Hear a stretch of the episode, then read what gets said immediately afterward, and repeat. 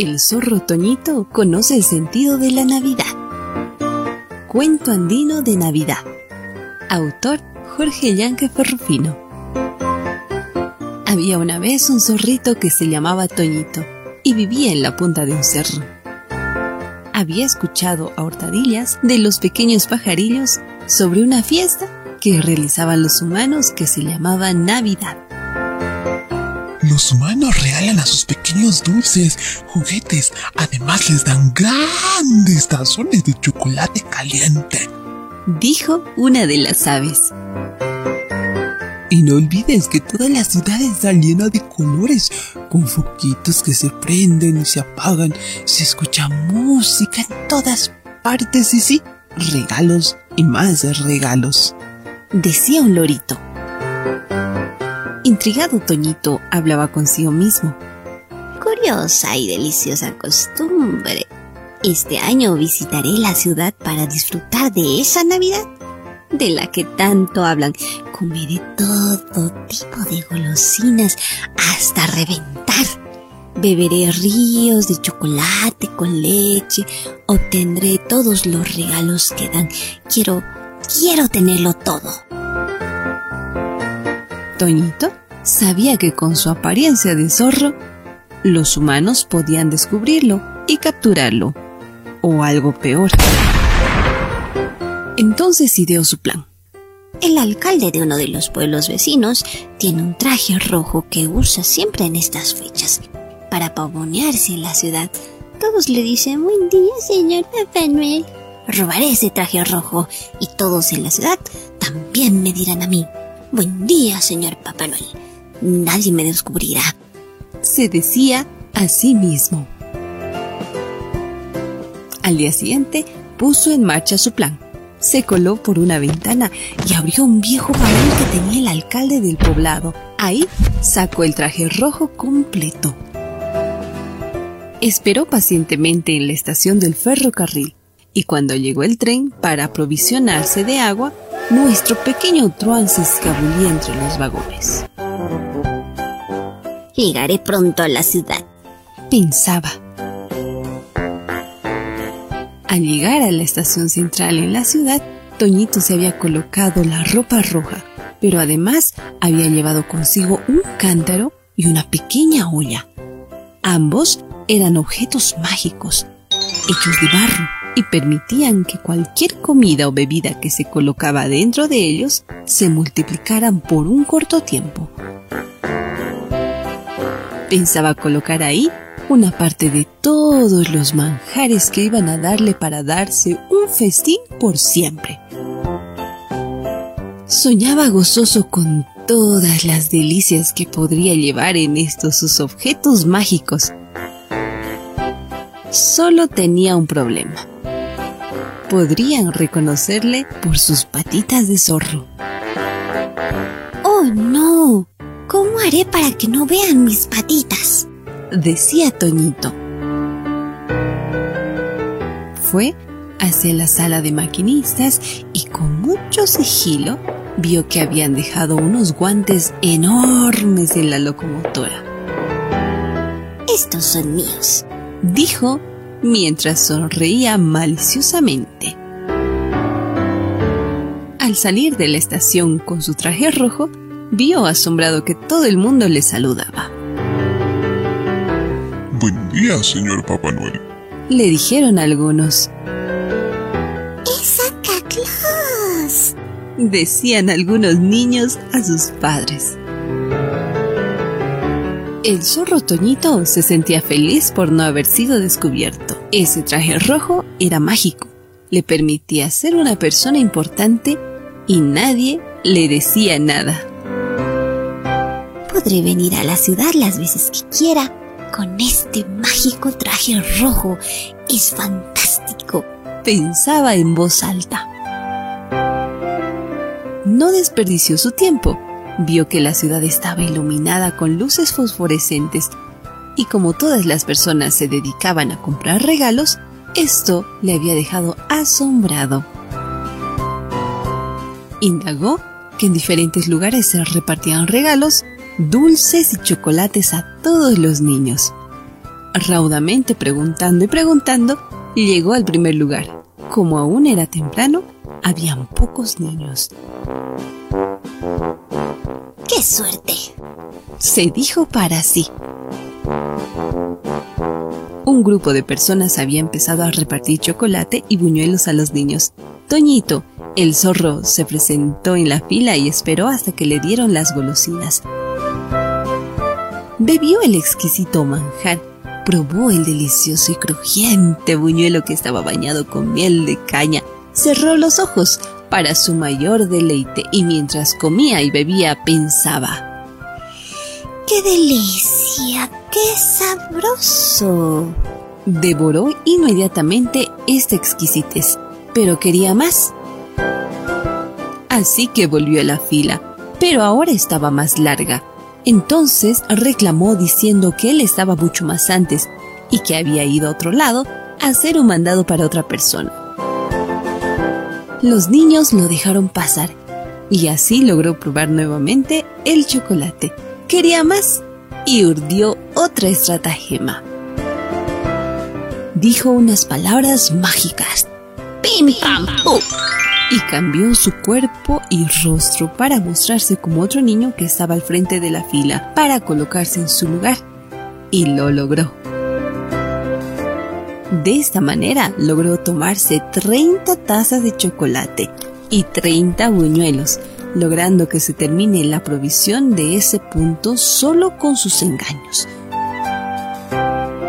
Cuando los organizadores dijeron a los niños que no había nada más, Toñito el zorro rápidamente buscó otro lugar para seguir comiendo estas delicias. ¿Corría? No.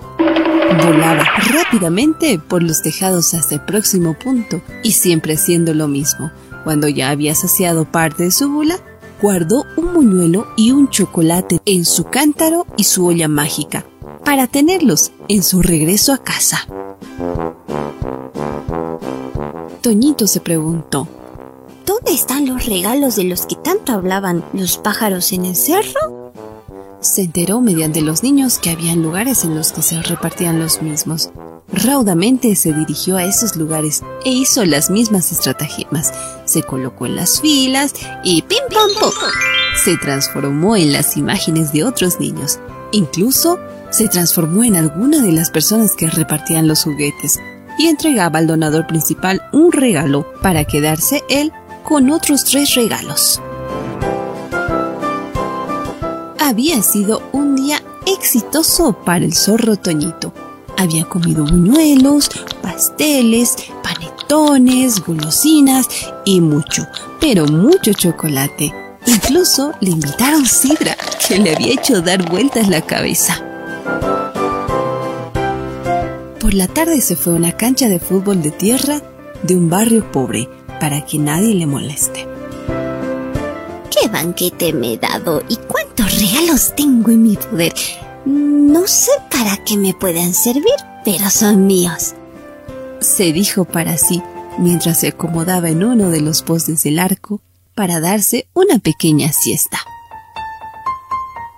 Y ya a punto de dormir, vio en un costado de la cancha a unos niños con caras tristes que estaban sentados sobre pequeñas piedras. Se acercó sigilosamente a ellos y los escuchó. Hice todos mis deberes. Ayudé a mi mamá para que pueda vender comida en el mercado desde temprano. Y aunque tardamos en llevar las cosas para que inicie su venta, cuando llegué a la fila donde se repartían chocolates y buñuelos, me dijeron que todo se había acabado, que habían ido muchos niños y que por ello ya no había nada. Intenté ir al otro lado, pero me dijeron lo mismo dijo tristemente la niña. ¿Qué me dices a mí? Dijo otro niño. Terminé de ilustrar zapatos y logré ganar 20 bolivianos para la comida de hoy, para mi madre y para mis hermanitos pequeños. Pero cuando fui a hacer fila para los juguetes, esperando poder tener para mis dos hermanitos pequeños, me dijeron que se habían terminado los juguetes que ya no había nada, ni chocolate, ni panetón, ni dulces, nada. Dijo otro niño. Así, todos los niños se quejaban de su mala suerte sin saber que el autor de sus desdichas estaba junto a ellos. ¿Yo hice eso? Pensó Toñito. Pensé que nunca iba a acabarse los juguetes y el chocolate. Se lamentaba. Amigos míos, dijo a los niños. Eh, he escuchado sus quejas y si no les molesta quiero compartir con ustedes lo que yo tengo. Le dijo a los niños pequeños y sacando solita mágica, abrió la tapa. Dijo sus palabras mágicas. ¡Buñín, buñón! Y repartió buñuelos bañados con miel de caña a los niños. Esos buñuelos nunca se acababan de la olla mágica. Traigan vasos también, tengo chocolate, les dijo y pronunció las palabras. Riquito chocolatito. Y el cantarito se llenó de un espumoso chocolate.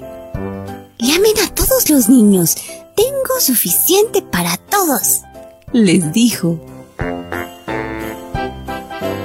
En un instante todos los niños de ese barrio hicieron una larga fila y tanto el cantarito como la olla mágica salían vaso tras vaso de chocolate con leche caliente y también buñuelos y pasteles para los niños. Toñito se decía a sí mismo, ¿de qué manera arreglo mi error? No sabía que estos manjares eran para los más desposeídos. Tengo tanto que reponer, pero... pero no sé cómo repartir regalos. Pensó y en voz alta dijo a todos los niños reunidos.